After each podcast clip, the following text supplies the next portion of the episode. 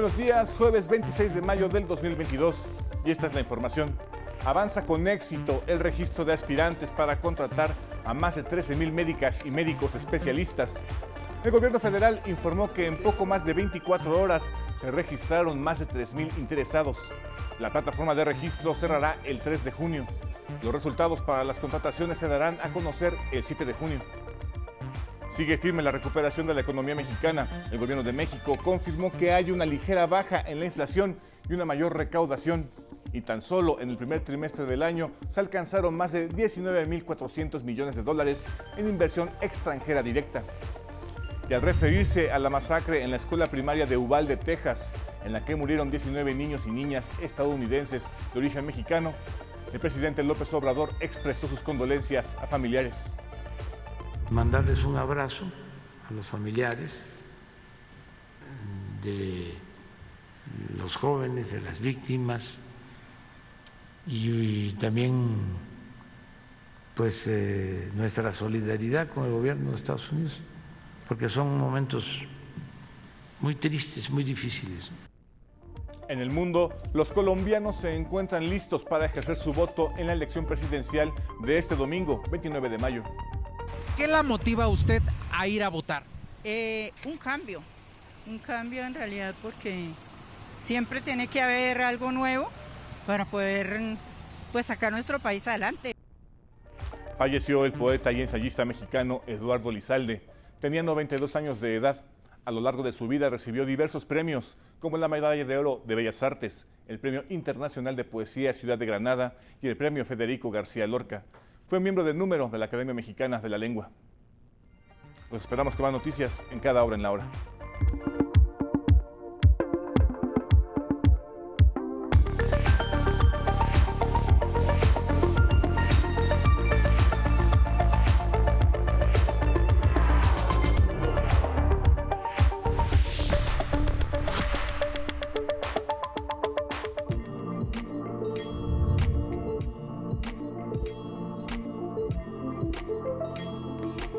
Que vemos son experimentos de reproducción en China. Los investigadores están trabajando en 12.000 semillas que fueron criadas dentro de la nave espacial tripulada Shenzhou 13 en el espacio durante seis meses. Esta misión trajo semillas de trébol y de otra variedad de productos como col, avena, arroz y setas. Acá en la Tierra fueron modificadas genéticamente mediante técnicas de radiación cósmica con las que se pretendía mutar los genes de las semillas enviadas al espacio. Fue así que los expertos lograron crear nuevas especies. El lanzamiento de la nave ocurrió en octubre de 2022 con este logro de la combinación de lo que se hace en la Tierra para llevar al espacio.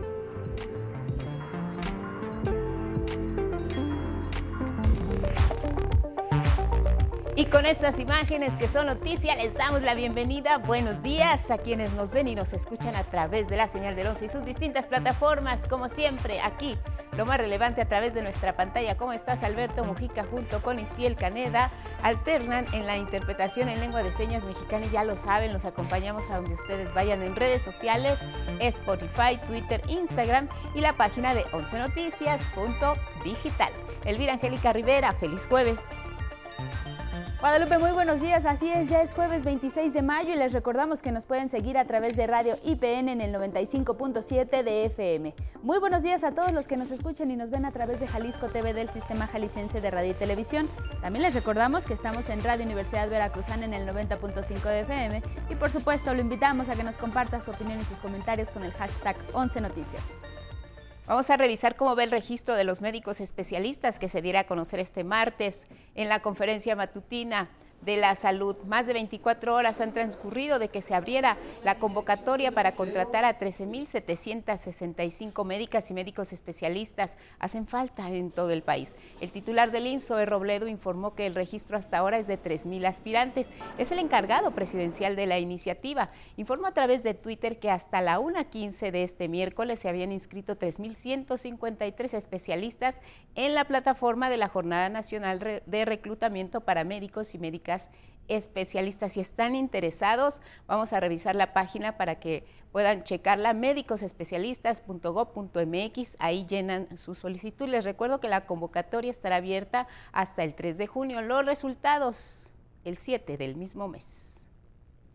Revisemos ahora eh, los indicadores económicos porque sabemos que el complejo entorno financiero y comercial es a nivel mundial, pero aquí en México hay buenas noticias. Hay indicadores que muestran favorablemente cifras que pudieran mejorar en los siguientes meses. En la conferencia matutina se habló al respecto. La reseña es de Cindy Anabel Cerda Salinas.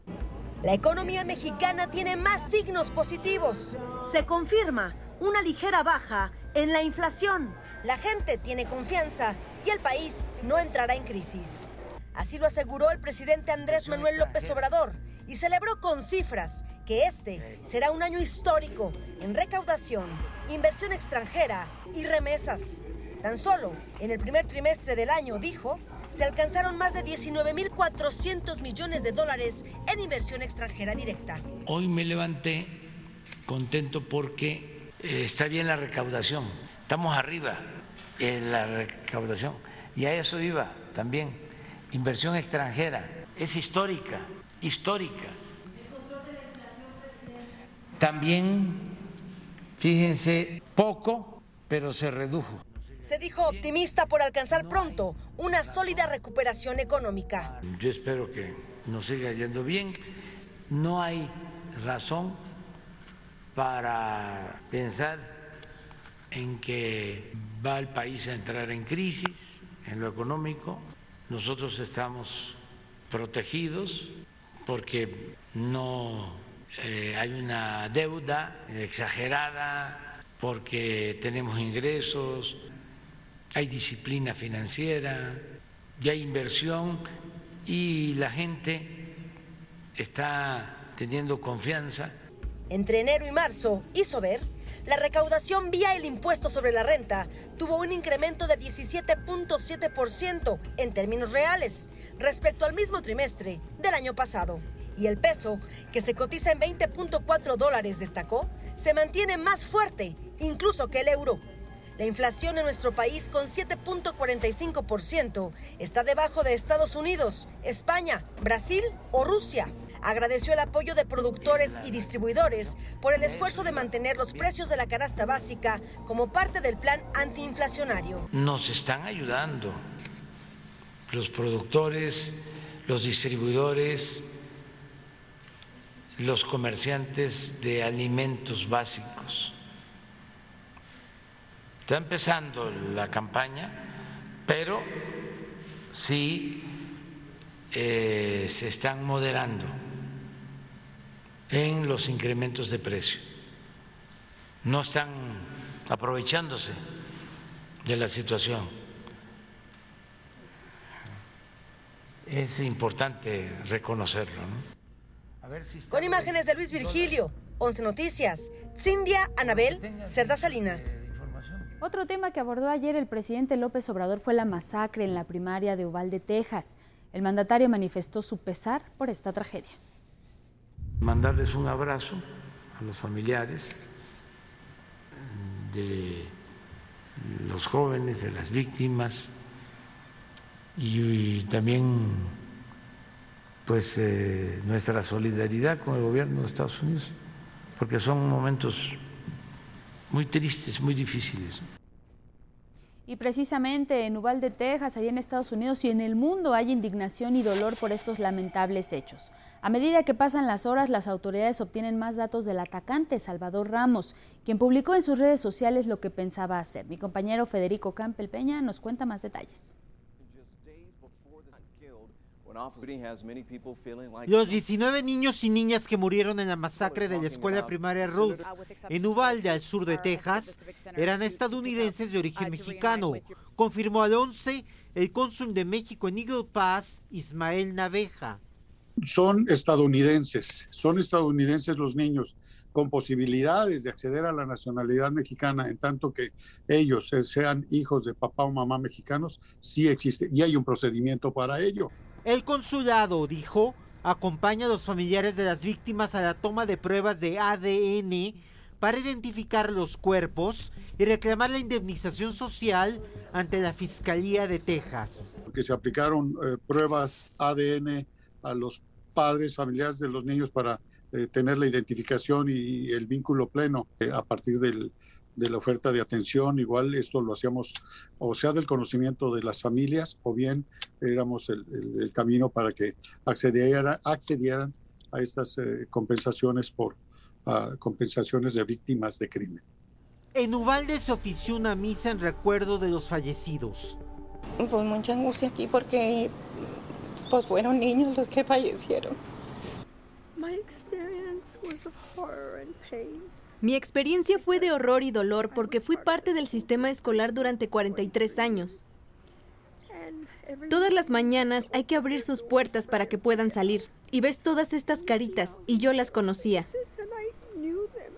Salvador Ramos, quien mató a los menores y a dos maestras, manejó desde su casa hasta la escuela. Se encerró en un salón de clases donde disparó indiscriminadamente.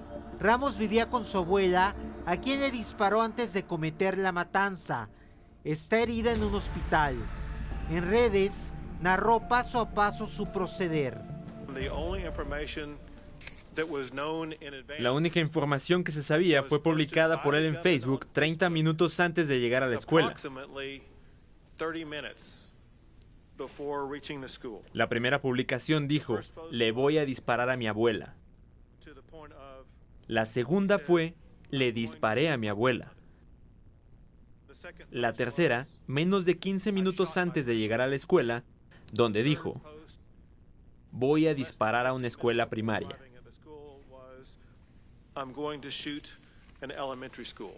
La Asociación Nacional del Rifle NRA consideró que el asesinato fue un hecho solitario de un criminal trastornado. Entre los habitantes de Uvalde hay dolor e indignación. Tenemos años que eh, luchando, eh, hablando con los legisladores. no hace nada. Y yo pienso que no hace nada porque la Asociación de Rifle le da mucho dinero a los políticos, a los candidatos. Los hechos trascendieron hasta el Vaticano. Es tiempo de decir basta al tráfico indiscriminado de armas. Hagamos todos un compromiso para que tragedias como esta no ocurran más. Es la mayor masacre escolar tras la de una escuela en Newton, Connecticut, en 2012, donde murieron 20 niños y 6 adultos. 11 Noticias, Federico Campbell Peña.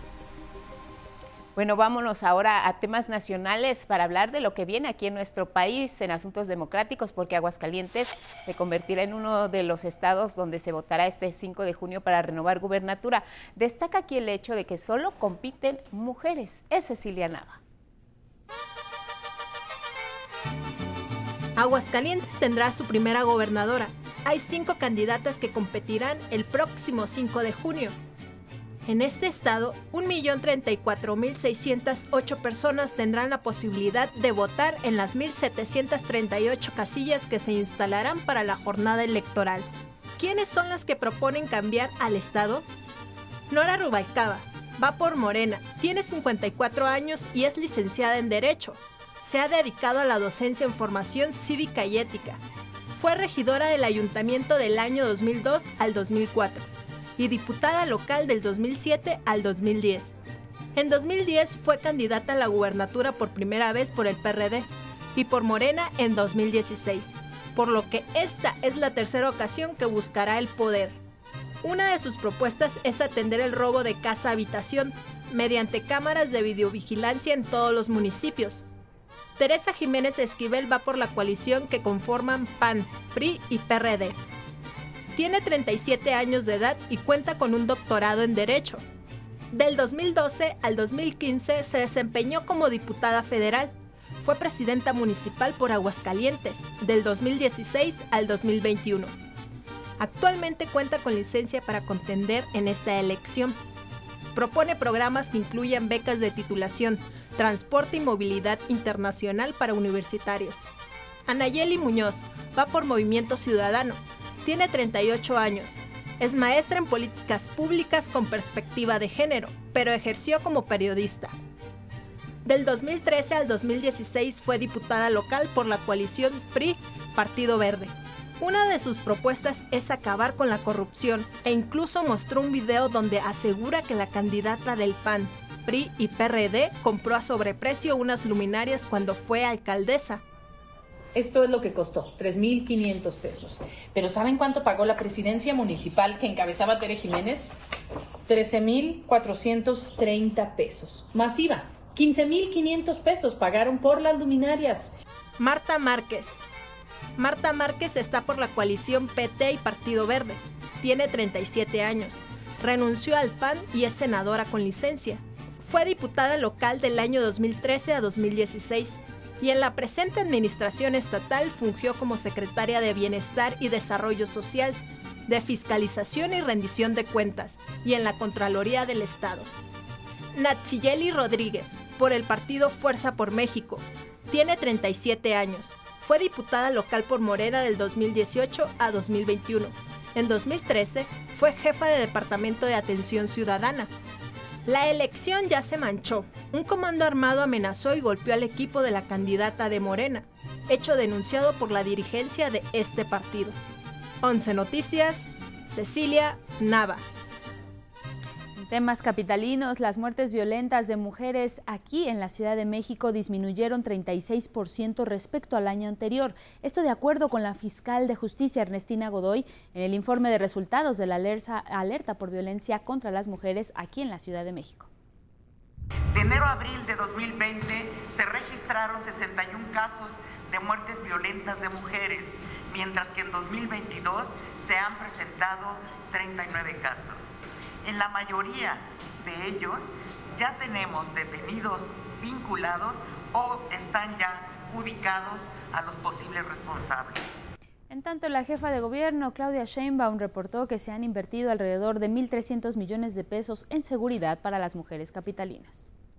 Todo lo que les decimos a las mujeres, a las niñas, a las adolescentes, a las jóvenes, es que no están solas, que aquí hay un gobierno que las acompaña, que aquí hay una fiscalía que las acompaña, que la denuncia de agresión sexual, de violación, es atendida en la ciudad.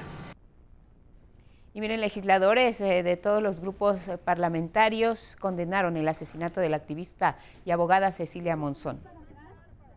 Que el asesinato de Cecilia Monzón duele, indigna es sin duda un recordatorio de esa violencia y de esa impunidad que crecieron durante décadas de abandono del Estado. Creemos que su asesinato es la máxima evidencia de las omisiones que denunció innumerables veces. Es el reflejo de la inseguridad, injusticia e indiferencia de la autoridad que tantas veces evidenció. Monzón fue homenajeada en la sesión de la comisión permanente. Se guardó un minuto de silencio.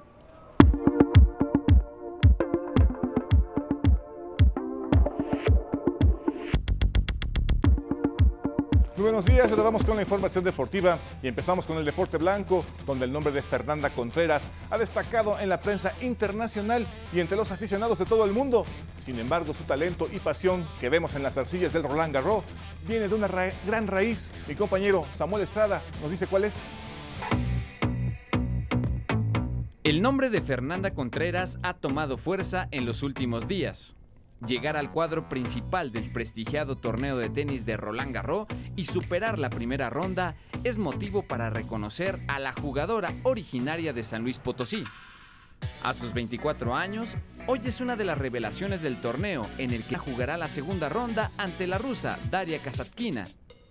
De cepa tenística inspirada en su abuelo, Francisco Pancho Contreras, uno de los grandes jugadores mexicanos de todos los tiempos que disputó torneos ATP, Challengers, Copa Davis y Juegos Panamericanos, decidió desde muy pequeña seguir sus pasos. Un gran triunfo. Primero, gocé mucho que haya calificado, ¿no? Porque era muy difícil entrar al draw principal, pero ganar el primer round es un triunfo sensacional. Clasificar al cuadro principal del torneo parisino catapultó a Fernanda Contreras de la posición 204 al sitio 157 del ranking de la WTA con 415 puntos. Y aunque la diferencia parece abismal con la número uno de la clasificación, la polaca Iga Świątek, con 6.701 puntos, para la mexicana representa un ascenso más que prometedor en su naciente carrera en el deporte blanco. 11 Noticias, Samuel Estrada. Eso es lo que tenemos en la información deportiva. Guadalupe. Bueno, Muchas gracias, gracias Gabriel. Nos vamos a ir a la pausa y regresamos eh, para conocer cuál es el panorama de lo que está ocurriendo previo a las elecciones de este domingo. Colombia acude a las urnas. También será importante hacer una revisión de lo que está ocurriendo con este homenaje que se le va a rendir a Eduardo Lizalde, 92 años pierde la vida. Entonces, eh, pues Miguel de la Cruz nos va a recordar precisamente esta figura, poeta y ensayista. Y miren, antes de irnos a la pausa importante, si ustedes son aficionados al béisbol, ya sabemos que aquí en el 11 tienen la señal abierta todos los equipos para esta temporada 2022. El 11 está invitando a ustedes, a nuestro público, a disfrutar en compañía de sus familiares, de sus amigos, de todos los partidos en el estadio Alfredo Harp Elú. Si ustedes quieren asistir a alguno de estos juegos el día de mañana, mañana viernes, el sábado o el domingo, lo único que tienen que hacer es comunicarse a nuestro centro de atención telefónica 55 51 66 40 00. Acudan, el estadio sabemos que está recién estrenado, les brinda todas las comodidades a quienes deseen acudir y van a poder ver en vivo a sus estrellas, a los jugadores, van a ver cómo se desenvuelven los equipos. Si son aficionados, no se pierdan esta oportunidad. El estadio los va a recibir con mucho gusto a partir de viernes, sábado y domingo. Pausa.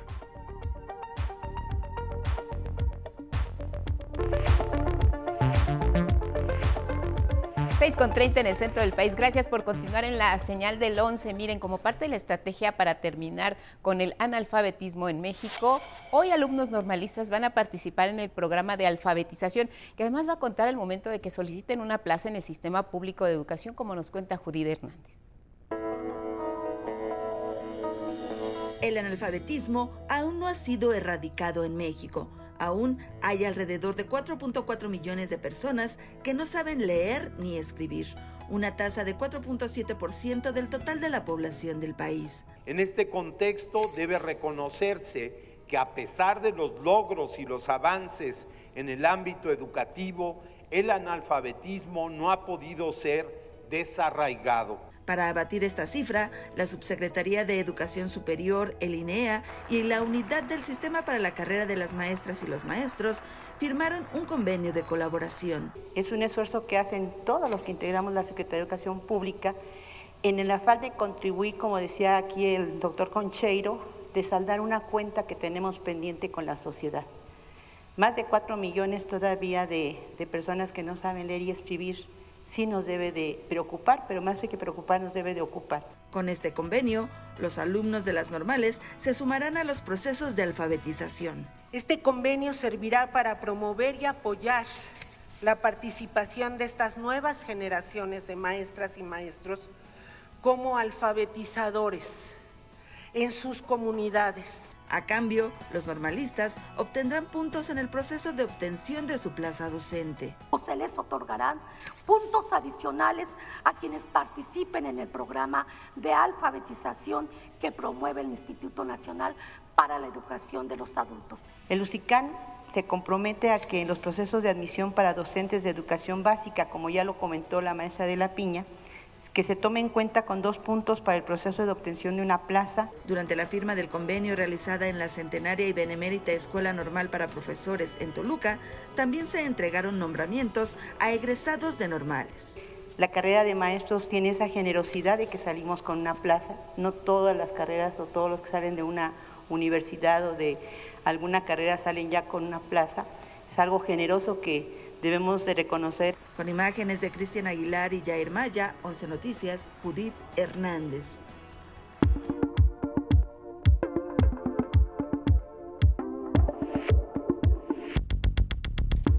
Y vamos con información del mundo porque el próximo domingo será un día decisivo para el futuro de Colombia y de los y las ciudadanas que saben que ejercer el voto es el mecanismo para lograr un cambio. Es por ello que se dicen listos para acudir a las casillas y de esta forma elegir a su nuevo presidente. Mi compañero Luis Méndez recorrió las calles de Bogotá para conocer el sentir y el pensar de la gente. Colombia se prepara para elegir a su futuro presidente sus habitantes se alistan para votar el próximo 29 de mayo. Siguen con su vida diaria, acuden al trabajo, a la escuela, se movilizan, pero reconocen la importancia de ejercer su voto. Es importante porque si nosotros no votamos, pues tampoco tenemos derecho a exigir. Si nosotros votamos, podemos exigir, pero cuando la gente no vota, ¿qué va a exigir? Pero, ¿qué motiva a las y los colombianos a votar? Este país necesita un presidente que tenga principios y valores.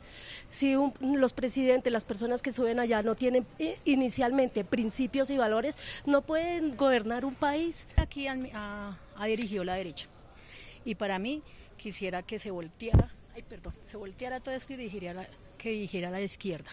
Me gustaría votar también para ver qué pasa porque dicen que, que, no, que nos vamos a volver igual que Venezuela, que no, pero yo no creo, igual siempre hay que dar oportunidades a todos. Y es que a decir de Mercedes, la política que se ha aplicado en los últimos tiempos ya le cobró la factura a ella y a su patrimonio.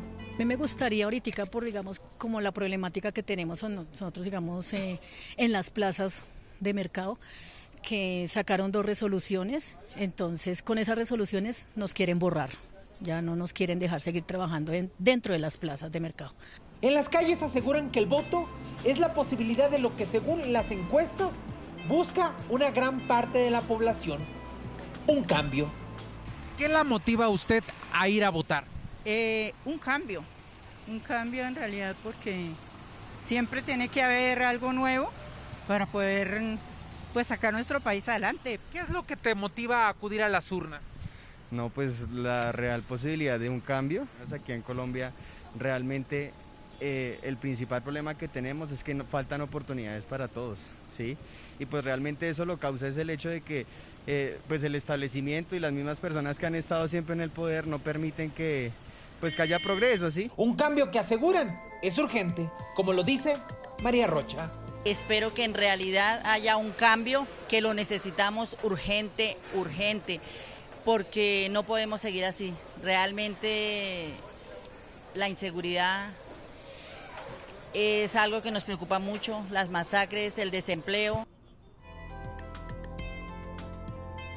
Ahora le compartimos a Francia Márquez, la única candidata mujer postulada para la vicepresidencia de Colombia, que como le hemos mencionado, este país ya se prepara para el proceso electoral del próximo domingo. Ahí los ciudadanos buscan poner fin a años de inseguridad y pobreza.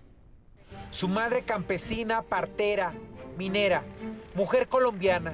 Su padre agrominero, trabajador. Ella lleva su tierra en su ropa, en su piel, en su habla. Su candidatura y su discurso terminó la discusión sobre si en Colombia hay o no racismo. Ya no tenemos que sentarnos a discutir con las personas si en Colombia hay o no hay racismo ya tenemos es que empezar a actuar contra esa situación. Llegó el momento de que los negros, las negras, los indígenas, los campesinos, los sectores populares, la gente históricamente excluida, nos cojamos de las manos para sacar adelante esta nación.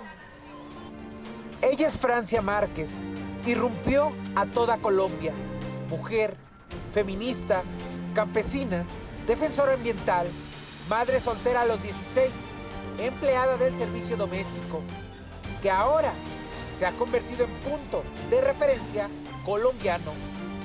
A nosotros nos han enseñado que si no tenemos un nombre, un apellido, no venimos de ciertas familias, no vamos a poder surgir y eso es falso. Pues vemos que en este momento Francia ha construido mucho. La admiro porque realmente es una mujer hecha a pulso y realmente sé que ella ella tiene la visión de lo que somos nosotras las mujeres y de lo que vivimos nosotras las mujeres en este país y sé que con ella va a haber mucha oportunidad para nosotras las mujeres. Es la que rebate a los que han tenido el control de Colombia y que la acusan de falta de experiencia. Muchos dicen que no tengo experiencia para acompañar a Gustavo Petro a gobernar este país. Y yo me pregunto, ¿por qué la experiencia de ellos no nos permitió vivir en dignidad? ¿Por qué la experiencia generó más de 8 millones de víctimas en este país? Ahora las jóvenes la reconocen. Para mí Francia Márquez es una mujer que hoy en día ha hecho bastante pues como incidencia y ruido en este país, en un país donde culturalmente es bastante machista y racista y el que esta mujer negra llegue desde los lugares como poco más segregados del país, que son los negros de, de acá, y que salga a la esfera pública en donde se pueda mostrar como una persona líder y capaz. ¿Le guste o no? Hoy una mujer que como muchas de ustedes estuvo trabajando en casa de familia va a ser la vicepresidenta de Colombia. Y no estamos pidiendo permiso para abrir la puerta. Ella y Gustavo Petro buscan tomar las riendas de Colombia, él por la presidencia, ella por la vicepresidencia. Su voz se ha convertido en fuerza y arrastre. Es, a decir de las suyas, una mujer que nace de las entrañas del territorio. Hablamos de Francia Márquez cuando de una mujer que nace de las entrañas de los territorios.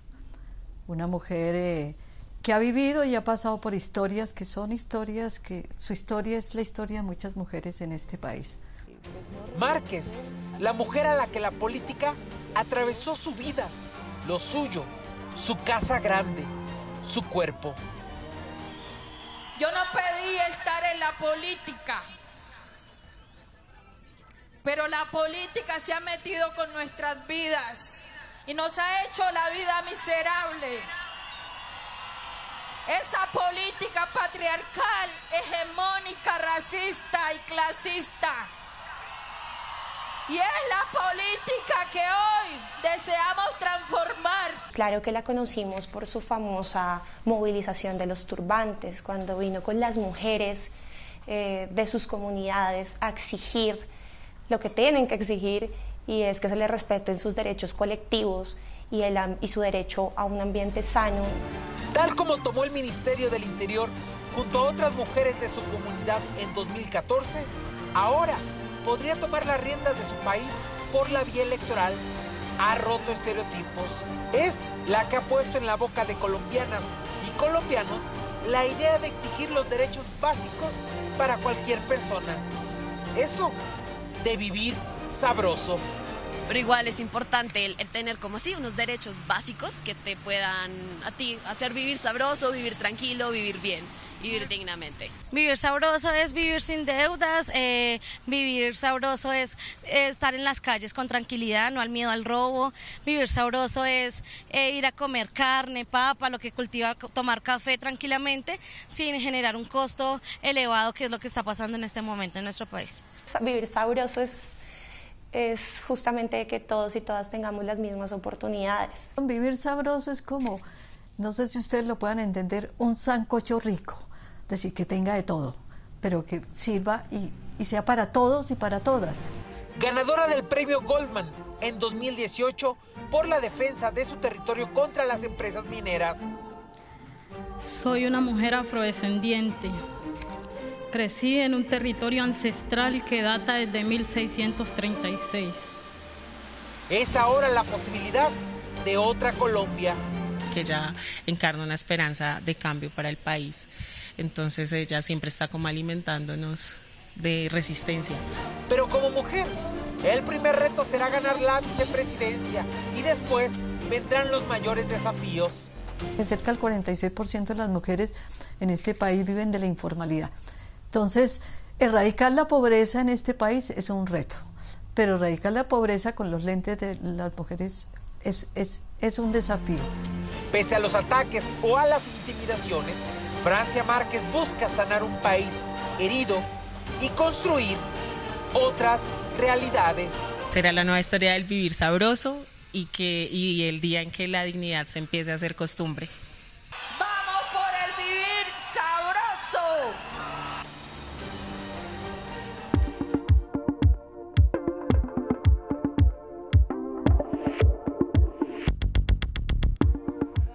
Muy buenos días, vamos a la información cultural. Una noticia triste en el ámbito cultural. Este miércoles falleció el poeta y ensayista Eduardo Lizalde a los 92 años de edad. Egresado de la Facultad de Filosofía y Letras de la UNAM, estudió también en la Escuela Superior de Música de Limba, disciplina artística de la que fue profundo conocedor. En 1956 publicó su primer libro de poemas, La mala hora, inicio de una prolífica carrera que sumó más de 20 títulos, entre otros El tigre en la casa, edición que le significó su sobrenombre. Dirigió durante 23 años la Biblioteca de México José Vasconcelos, creador emérito del Sistema Nacional de Creadores desde 1994 y miembro de número de la Academia Mexicana de la Lengua. A lo largo de su vida fue reconocido con diversos premios. En 2009 obtuvo la Medalla de Oro de Bellas Artes en reconocimiento a su trayectoria. En 2013 el décimo Premio Internacional de Poesía Ciudad de Granada Federico García Lorca y en 2014 el Premio Federico García Lorca que recibió de manos de los príncipes de Asturias. Bueno, ahora le vamos a presentar la segunda entrega de la conversación que sostuvimos con la destacada escritora Elena Poniatowska a propósito de sus 90 años de edad, en la que cuenta más de su legado en el mundo de las letras.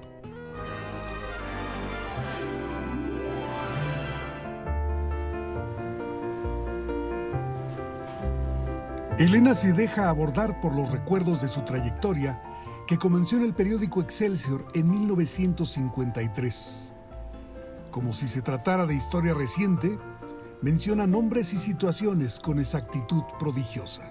Sí, estoy muy agradecida con, pues en primer lugar, con el periodismo, con lo que usted está haciendo ahora, las entrevistas que hice, eh, las, las personas que gracias al periodismo pude conocer, Alfonso Reyes, Octavio Paz, María Victoria, Tongolele, todas las que entrevisté, y claro, escritoras como Rosario Castellanos, políticos, recuerdo mucho a Norberto Aguirre Palancares, que fue secretario de Agricultura, y, y muchos personajes, muchos grandes médicos, como el doctor Ignacio Chávez, el fundador de la cardiología en México, y otros, Ismael Cosío Villegas, que se ocupaba de los pulmones, pero él fumaba mucho.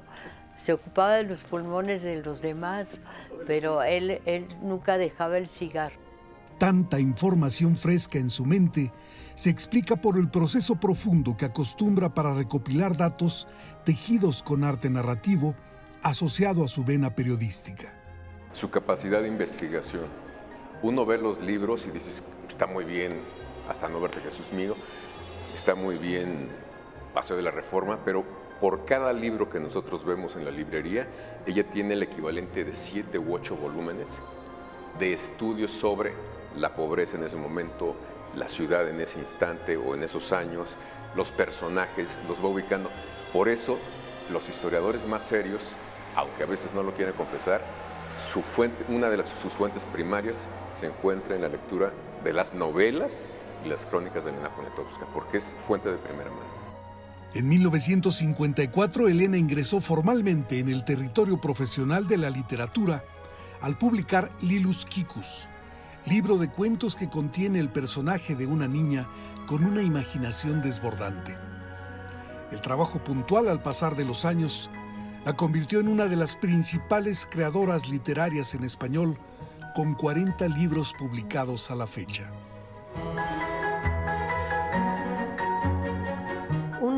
De los rasgos más eh, importantes de Elena es que es la autora de ese panteón laico que conforman todos los grandes protagonistas de la historia de este país, ya sea desde el periodismo con sus entrevistas, eh, su infatigable trabajo como periodista que hace esos perfiles y esos retratos imprescindibles, eh, que como novelista. Cuando salió Fuertes el Silencio, yo quedé muy conmovido por las cuatro historias, me parecían de lo mejor que se estaba haciendo en términos de periodismo narrativo. Elena era un poco la heroína. Yo no había seguido su trayectoria como periodista antes, como joven lector, joven estudiante. Ah, había estado al margen de esto. preocupado por otras cosas, tanto en la literatura como en la vida. Pero desde entonces Elena era nuestra heroína y convivir con ella se volvía muy divertido, ah, porque Elena es divina, eh, navega cuando quiere, como la bondadosa abuelita, y cuando quiere tiene punzón y aguijón y lo clava. Y además tiene una tenacidad, una constancia y una capacidad de trabajo que a mí me ha dejado eternamente con la boca abierta. La forma de ser de Elena Poniatowska ha dado un matiz particular a su escritura. La humildad de Elena, desde mi punto de vista, es lo que la caracteriza. Su, no, no hablo de ella como persona, sino como de escritora. Su tendencia a siempre ver los sucesos políticos, porque es una escritora sobre todo política, desde el lugar de la humildad, de los humildes y en especial de los humillados. Es una mujer este, muy trabajadora, es una mujer muy preocupada por los demás, muy preocupada por su entorno, pero preocupada realmente es una mujer que ve al otro, ¿no? es decir, sí ve al otro y esa mirada se refleja en toda su obra. Bueno, y la segunda entrega, vámonos al libro del día, es Últimos días de mis padres de Mónica Lavín, editado por Planeta. Este libro en voz de su autora. Es un libro muy distinto a lo que he escrito, porque quizás es el libro más personal y es un libro que, que pidió ser escrito, es decir, a raíz de la experiencia de perder a mis padres, necesitaba hacer lo que puede hacer la escritura, es decir, desandar el tiempo, eh, detenerlo. Había sido todo tan, tan vertiginoso que sentí la necesidad de volver a ellos, a esos días, detenerlos, atraparlos y recorrerlos y permitir, y esto ya es escritura de novela, permitir que durante el tránsito de esos días pudiera yo o la protagonista que es escritora y se vale de la escritura para sobrevivir a ese dolor o al duelo, comprender básicamente qué es la orfandad. Bueno, ahí libro del día y leo con el 11 avanzaremos 185 páginas del libro de cuentos Amores Veganos de Adrián Curiel editado por Lectorum. El tuit de hoy es de Raúl G. Bermúdez y dice, habrá que resignarse, adaptarse, una regla básica de la evolución y la supervivencia. Gracias por esta aportación, seguimos leyendo y en honor del poeta Eduardo Lizalde ante su partida la mañana de ayer, el poema del día que en alguna parte dice, hay un tigre en la casa que desgarra por dentro al que lo mira, y solo tiene zarpas para el que lo espía, y solo puede herir por dentro, y es enorme. Quien lo solicite lo comparto completo por Twitter, arroba Miguel D, solo la D, L. A. Cruz. Hasta aquí, Cultura. Buenos días.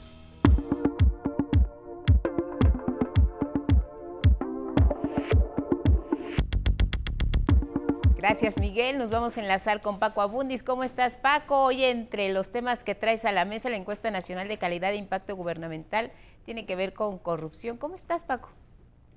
Hola, ¿qué tal, Lupita? ¿Cómo estás? Muy buen día. Bien, gracias. Eh, pues es una, ya es un clásico, de, es un referente sobre cómo están nuestros servicios públicos, cómo están nuestros niveles de confianza y, como siempre, el dato más preocupante, qué es lo que está pasando con la percepción de corrupción.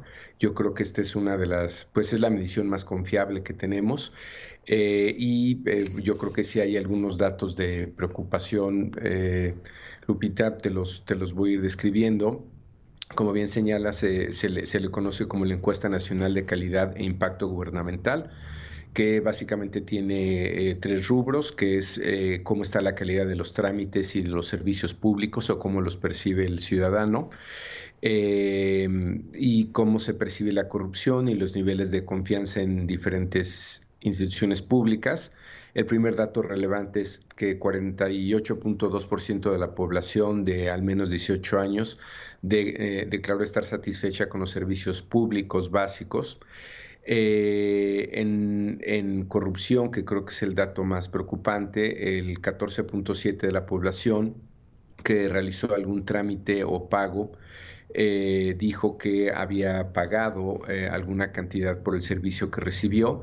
Esto representa 9.500 millones de pesos, lo cual equivale a un poco más de 3.000 pesos, 3.044 pesos en promedio por persona. Eh, más adelante te, describo brevemente las instituciones en las que más se confía. Lo que estamos viendo ahora en pantalla son el nivel de satisfacción con los servicios. Eh, digamos, en el, en el norte tenemos un mayor nivel de satisfacción. Eh, el gris es, digamos, la, en, términos de, digamos, de calificación, sería los más satisfechos, luego vendría el, el azul oscuro, el azul claro como vemos, eh, si lo regionalizamos en el sureste es donde hay eh, menos satisfacción con los servicios públicos, en estados como Guerrero, Oaxaca, Quintana Roo. luego vendría otro grupo de estados como Zacatecas, Tamaulipas, San Luis Potosí, Chiapas, que están en el azul claro. Y luego ya en los mejores niveles vendría todo el noreste, Sonora, Chihuahua, las dos bajas, eh, Sinaloa, Durango y finalmente en el mejor nivel estaría eh, Coahuila, Nuevo León, eh, Guanajuato. estamos, digamos, bastante regionalizados. Luego vendría la tasa de víctimas por actos de corrupción por cada 100.000 habitantes.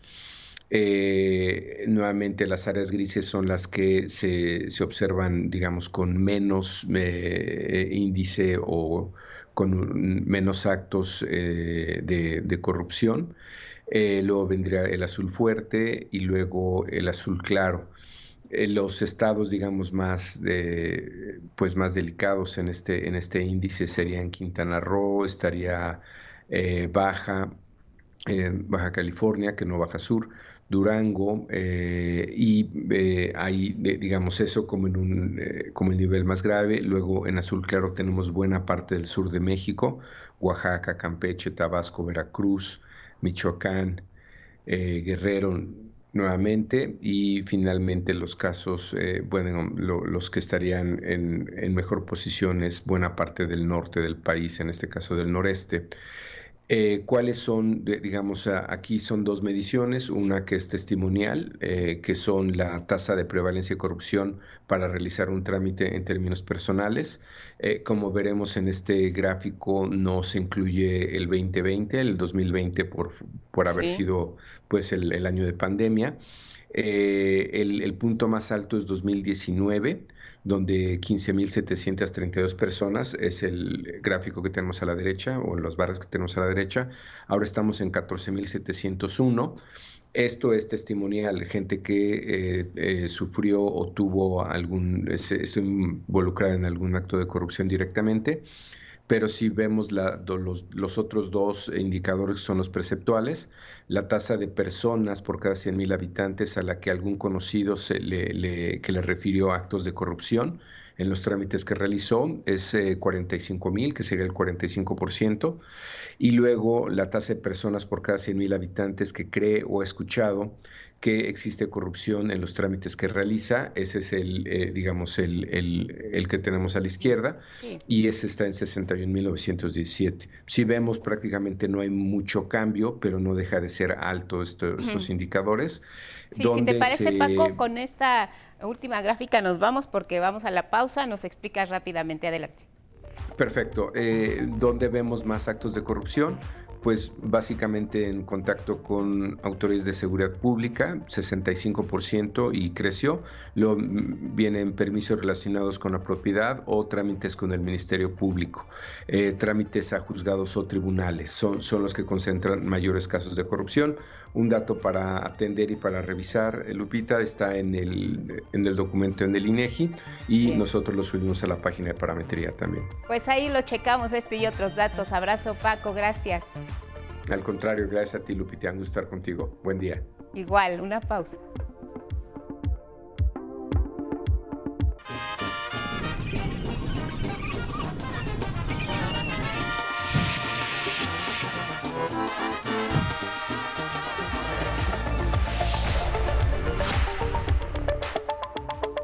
Más información en cada hora en la hora. El próximo 5 de junio, más de 1.034.000 ciudadanos de Aguascalientes podrán votar para elegir a su próxima gobernadora, ya que solo hay cinco candidatas. En esa entidad, el proceso electoral ha estado marcado por algunos actos violentos, como el hecho que un comando armado amenazó y golpeó al equipo de la candidata de Morena, Nora Rubalcaba, lo cual fue denunciado por la dirigencia de ese partido.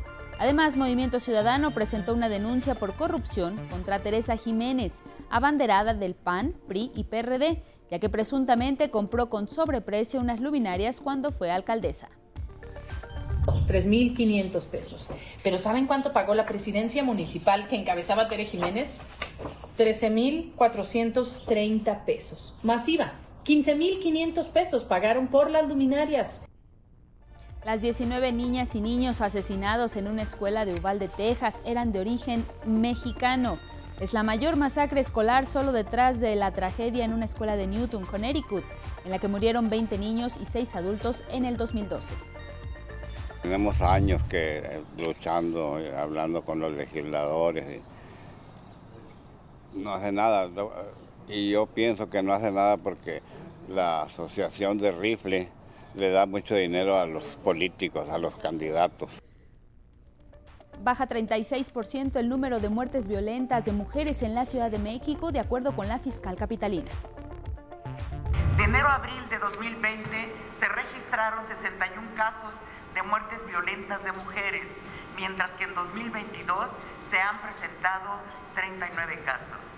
En la mayoría de ellos ya tenemos detenidos vinculados o están ya ubicados a los posibles responsables.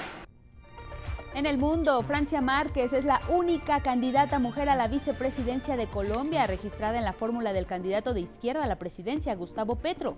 Francia es defensora ambiental, feminista, campesina, madre soltera desde los 16 años y fue empleada del hogar. Muchos dicen que no tengo experiencia para acompañar a Gustavo Petro a gobernar este país. Y yo me pregunto por qué la experiencia de ellos no nos permitió vivir en dignidad. En la cultura, Elena Poniatowska, escritora y periodista que con una sorprendente memoria nos habla de su trayectoria que comenzó en 1963 en Excelsior y recuerda capítulos de sus narraciones con gran exactitud. Sí, estoy muy agradecida con, pues en primer lugar, con el periodismo, con lo que usted está haciendo ahora, las entrevistas que hice, eh, las, las personas que gracias al periodismo pude conocer, Alfonso Reyes, Octavio Paz, María Victoria, Tongo Lele, todas las que entrevisté, y claro, escritoras como Rosario Castellanos, Regresamos al estudio de Once Noticias para compartirles el pronóstico del tiempo para este jueves y es que las condiciones ambientales se espera lluvia en buena parte del territorio nacional, particularmente en el centro. Hemos tenido una mañana fresca, pero la temperatura aumentará hasta una tarde calurosa que rondará los 30 grados Celsius y por la tarde existe, por la noche también existe la posibilidad de precipitaciones que pueden llegar a ser fuertes. El sureste del país se encuentra bajo el efecto de vientos desde el Caribe, el Golfo de México y el Frente Frío, por lo que se esperan lluvias que en Tabasco pueden ser de hasta 150 litros por metro cuadrado y que pudieran generar deslaves e inundaciones. Por ello, tome precauciones y manténgase atento a todos los avisos de protección civil. Gracias a quienes nos siguieron a través de Radio Instituto Politécnico Nacional. Que tenga un excelente jueves, Guadalupe. Buen día. Igual para ti, Elvira Angélica Rivera, gracias en casa como siempre por su atención y compañía. Viene Diálogos en Confianza. Buenos días.